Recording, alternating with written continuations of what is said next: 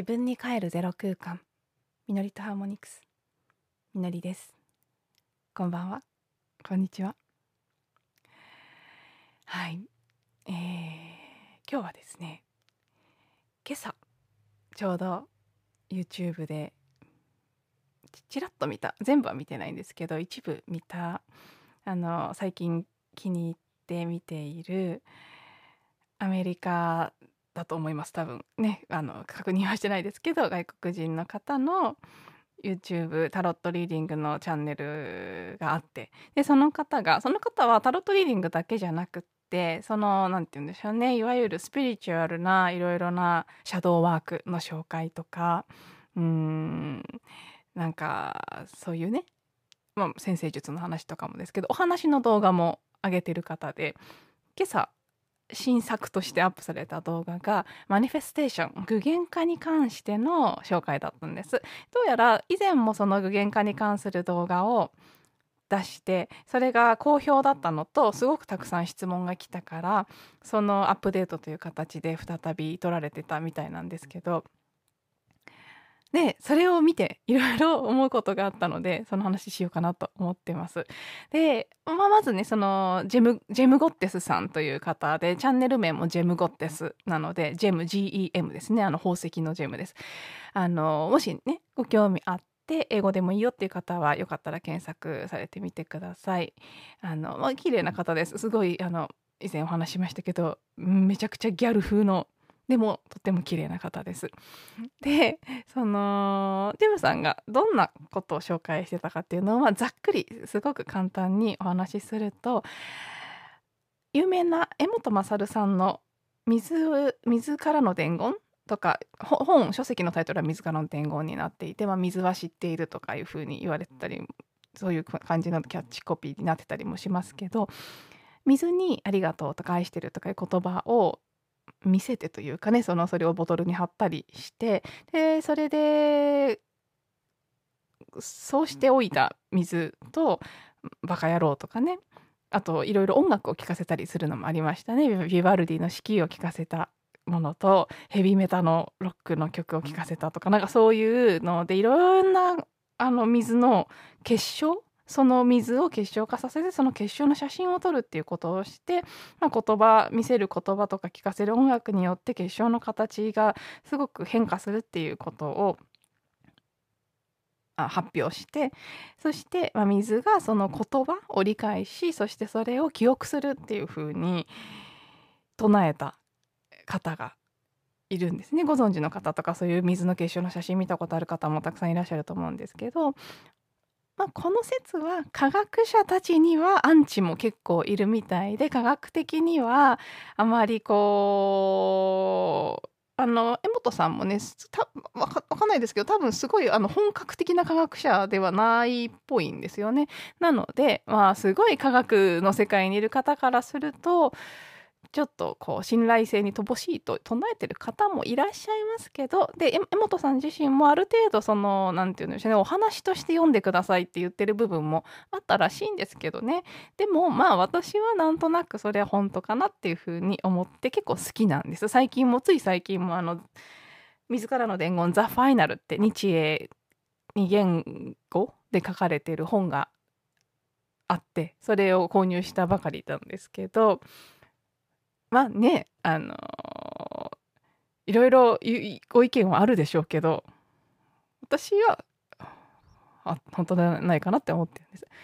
っていうのもね私は実は自分自身で実験をしたことがあってこれ私が一人でやったんじゃなくて仲間たちと一緒にやったんですけどペットボトルの水を2本用意して1本を別の部屋に置いておきでもう1本を私たちが輪になって1人ずつその水を手に取ってでその言葉に感謝の気持ちを伝えたりあの私たちがやったのはその水がここに届くまでの間のことを全部少しずつこあのもちろんそれは想像の範囲ですけど例えばお店に並んでいたのが車に乗ってここに来ててお店に並ぶ前は工場でパッケージされてでその前はこう山でこう、まあ、一番遡るとねその時はあの雪解け水っていう風に見えてきたのでその氷の雪だった状態っていうのをみんなでイメージしたんですね。でも一番ピカピカに美しいそのものその水の本質の一番美しかった状態っていうのをイメージして全員がそれをイメージしながら一人ずつ手に取って輪の中を回していってで最後それが終わった水と隣の部屋に置いてあったもう、ま、全く同じメーカーの同じ一緒の日に同じ場所で買った水です。同じ条件で買ったお水と飲み比べたんです。全然味が違ったんです。本当にびっくりするぐらい全く違うものだったんです。なので、まあ、そういった実体験もあるので私はこの自らの伝言の話は嘘ではないと思っていて私自身も好きなんですけどそうそのジェムさんは自らの伝言の話を引用してで水はそういうふうにね記憶する能力があるそういうそういう働きがあるので、まあ、その水が入ったボトルを用意してでその水のボトルを持ちながら自分が具現化したいことっていうのを一個一個、まあ、いっぱい書いてそれで書いたものを一行一行読んでいってよくあるそのあのアファメーションなんかも現在進行形もしくは完了形で書いてそれがそうなってほしいっていう願いとして言うんじゃなくてもうすでにそうなっているっていう風に宣言していくっていう風によくアファメーションのやり方みたいなのでも書かれてたりしますけど同じような感じで例えばその理想の仕事に出会うとかがあったらそれを一つずつその水を持ちながら読んでいってその出会うというかすでに出会ったってことですね。最高のこう理想の職を見つけたとかこんなこうジェームさんが今日例で出してたのはベッドルームが2つあって海が見えてこの通りにあるこんな感じのアパートを見つけるとか、まあ、できるだけ具体的にっていう指示が出されていたんですけどそういうふうに自分が意図して具現化したいことを一個一個一個一個もうすでに叶ってるかのように読み上げていく。そして自分がすごいしっくりくるところまでそれをやってでそのイメージですよね。自分の中にできた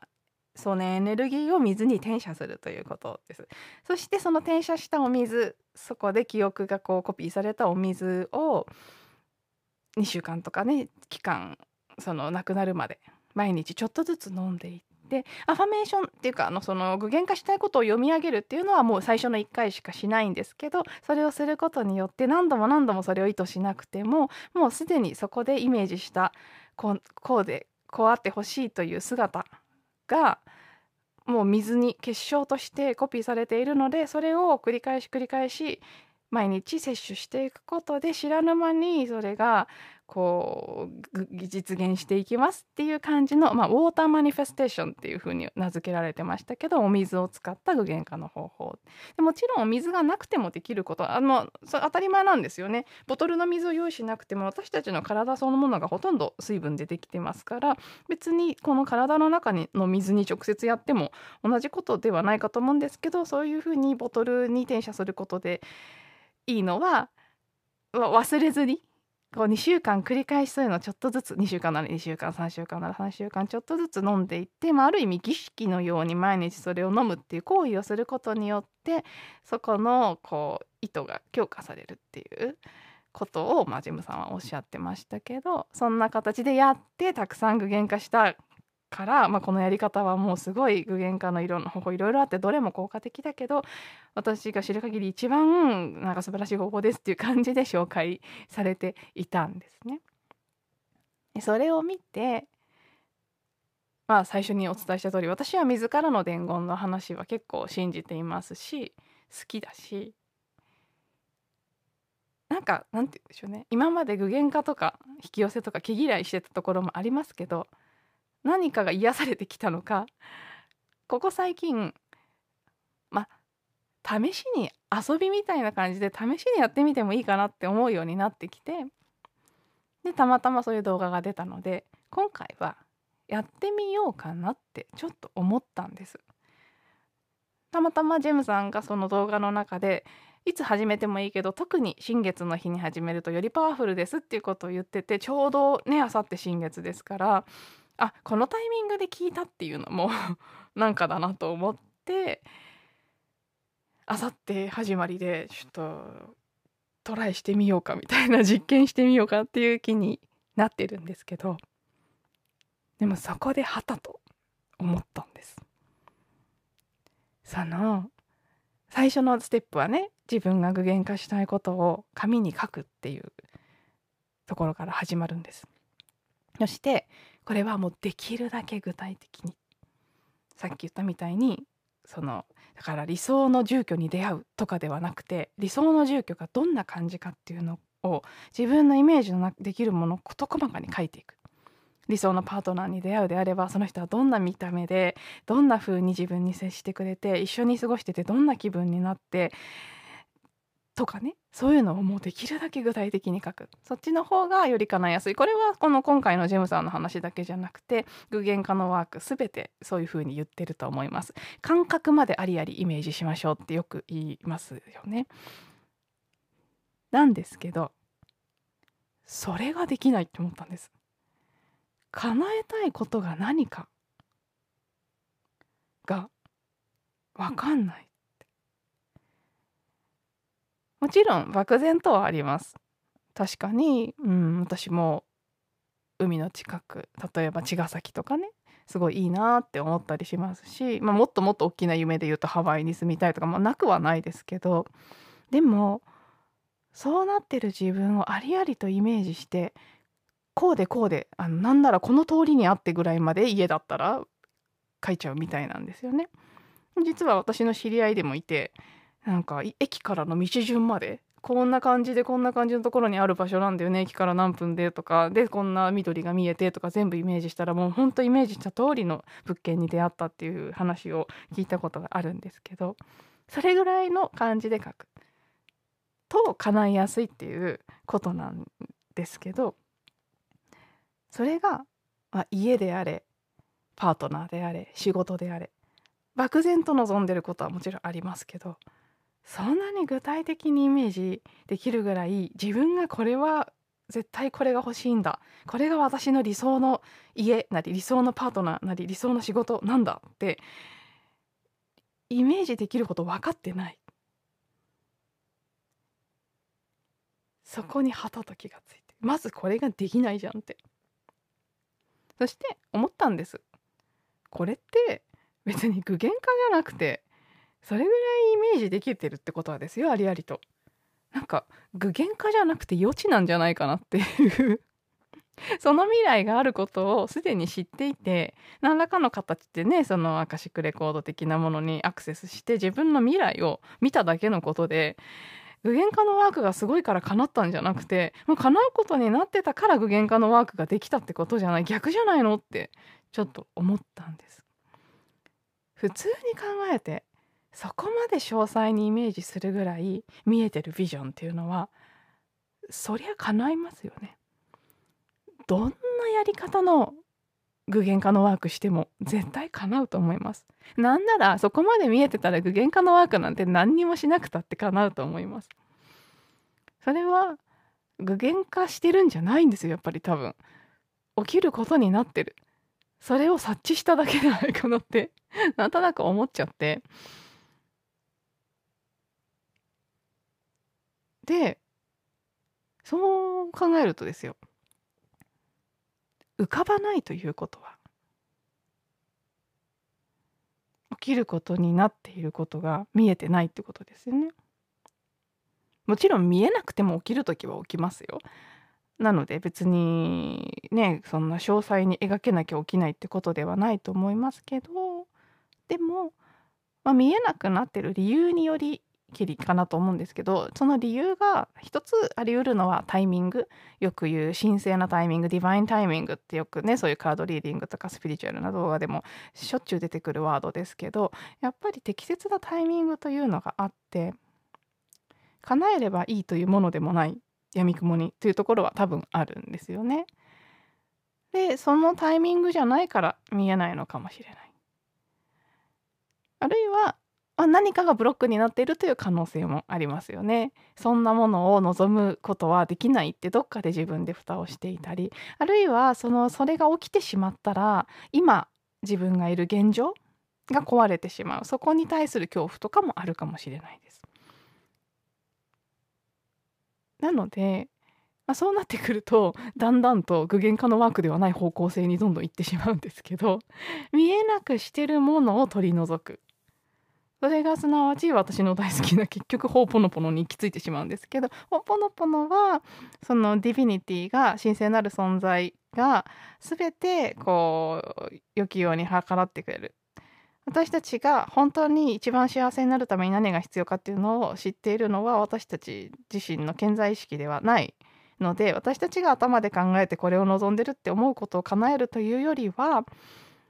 そのそれらの全てのことを消去してまっさらの状態まっさらのいつもね真っ白なキャンバスみたいな状態になっていたら最善のことが必ずぴょこって現れてくるっていう考え方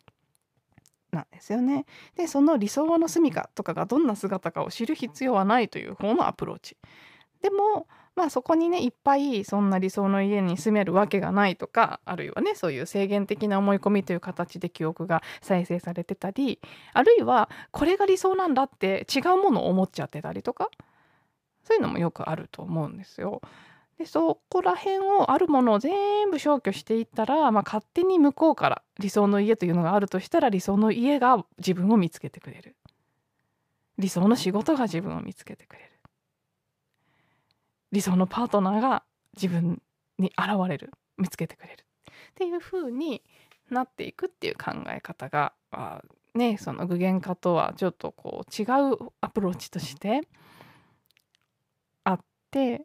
結局私の場合は思い描けてないからそっちのが好きっていうのもありますけど結局そっちしかできないじゃんってちょっと思ったんですよね。なのでまあこれやってみて遊んでみてもいいかなとは思うんです。別に本当やってみること体験してみることって大事っていうか結局ね人間生きてる意味って体験することだけだと思うので具現化してみてあやっぱ違うなって思ったらそれはそれでそのそれを思った体験に意味があると思いますしやんなきゃ分かんないところもあると思うのでねやってもいいとは思うんですけどだし多分それをもしやって何か叶ったとしたらそれもどっかでは決まってたことなんだろうなとも思います。もし具現化したら。起きることになってないことはいくら具現化のワークしても起きないと思うのでやっぱり。ででも起きたことが必ず自分にとって一番幸せとは限らないっていうのは私自身自分の体験で知っているんですね。私もまあねスピリチュアルなことを教えてる友人から具現化の女王とか呼ばれるぐらい具現化力結構ある方なんです言ったことや思ったことは、まあ、それが本気だったら結構叶っちゃうんですけどでも本気だと思って叶えたことの中であちょっと違ったなと思うこともあるんです。この場所でまあ違ったっていうかねまあそれはだから描き方が足りなかったってことかもしれないですけどこの場所でこのドレスを着て結婚式をするっていうのをイメージしたら具現化しちゃったんですでも多分私の中に足りなかったのはまあでもねやっぱりさっきも言った通り起きたってことはそれは起きるべくして起きてると思うので間違ったっていうことはないもう一切ないと思うんですけど、まあ、でも強いて言うならばどこが正確じゃなかったかっていうとどんな相手とってところを全くイメージしなかったことといつっていうところがちょっとその世間一般の言われてる早い方がいいっていうそのね女性が結婚するのは早い方がいいとかね20代のうちに30代のうちにみたいなものそれがもういわゆる記憶ですよね。そこにその記憶をちゃんとクリーニングしきれていなかったこと。でそれが強かったがために相手が誰であるかとかその相手といて自分がどんな気分になるかっていうところを見なかったっていうことが大きな過ちとして過ちっていうか失敗としてあってまああの貴重な失敗です。貴重な学びという失敗としてあったんですけどなんかそれを知っているので、ね、で多分それを知ってるっていうだけじゃなく多分今世の私のそういう体験だけではなくてその集合意識の部分も含めた過去性的な記憶の中にある具現化してしまってあそんなはずじゃなかったのにってなったことってもっともっといっぱいあると思うんですねこの人類全体の記憶の中には。でそういうものもあってうーんそりゃ叶えられるけどそれ合ってんのかなみたいになってる部分もあるのかなって思うんですよね。私が今日なんとなく感じているのは結論としてそのそのねシェアされてたジェム・ゴッテスさんみたいにあるいはそうじゃそういう人いっぱいいますけど日本にも私の知り合いも含め何かこれを絶対叶えたいんだってものがあってそれを叶えるという体験をすることを決めてきているそれをしてみたいと思ってきてる人たちもいますし多分私がそうだそうであるようにそこはもういいと。じゃなくて例えば私が今体験しているような自分が叶えたいものが何だかわからないとかなんだかわからないからこそ委ねることしかできなくてじゃあ逆のアプローチでねいらないものを消去してただこう開いて待つということをした時にうん何が起きるのかっていうのを見てみたいっていうそっちの体験を選んできてる人もいると思うんですよね。でも本当どっちが言い悪いじゃなくて今回どっちをやりたくて来たかで両方の人もいるかもしれないのでこっちやってみたけどこっちだったとかねそうそれも大いにあり得ると思います。で、まあ、何がこうプランされてるかっていうのは本当その人のあのブループリントね、魂の脚本に書かれてることで他の誰にも知ることはできませんし比較することもできないし具現化してたらすごいとかいいとかっていうことでもないし逆になんかそのポノポノ的なアプローチの方がいいとかすごいということでもないしただどっちをやりに来ていたいるのかということ。でその自分がやりに来ている方にちゃんとその魂の声を聞いて気づいてそこにくつろいで人と比較して違うのやろうとしたりとかするんじゃなくってあこれでいいんだって思えて力が抜けてパッてそれをやった時にかなってそうするとそのジムさんみたいにねそのそっち側を選んでる人がそっちを信じきってやったらパンパンパンってかなっていくっていうことでそういう流れが起きていくっていうだけなのかもしれないなって思ってあなんかそんなことがね今までも思ってましたけどより自然な形でというかよりざわざわ感なくあただ選んできたことが違うだけなのかなとかあ私はそういうね人みたいにあこれでこれでこうなってこういう理想を叶えたいわみたいなのがないっていうないっていう体験をしに来てるな。ただそれだけだなって。なんかねこううん。ニュートラルに思えたっていう感じが 今日はあってまあそれ自体が大きな変化かななんていうふうに感じたりもしているんですけど。はい。なのでまあわかんないです。あのとりあえずやってみるかもしれません。本当やってみなきゃわかんないなっていうふうにも思ってるのであの全然浮かばないけど浮かぶ範囲で書いてみて書いてみたことがその水の具現化のワークをやってみたらなどうなるのか。でそれでどうなったかをそれを自分がどう感じるのかですね。そこもすごく大事だそこが大事だと思うのでそこで体験してそれがどんな風にね現れてどんな感じがするかっていうのを味わってみるっていうことを楽しむのが、まあ、この地上での人生なのかなとってどんなことを試すにしてもそういうことなのかななんていうふうに今日は感じておりますということではい締めくくらせていただきます。今日も最後まで聞いていただいてありがとうございます。また次のエピソードでお会いしましょう。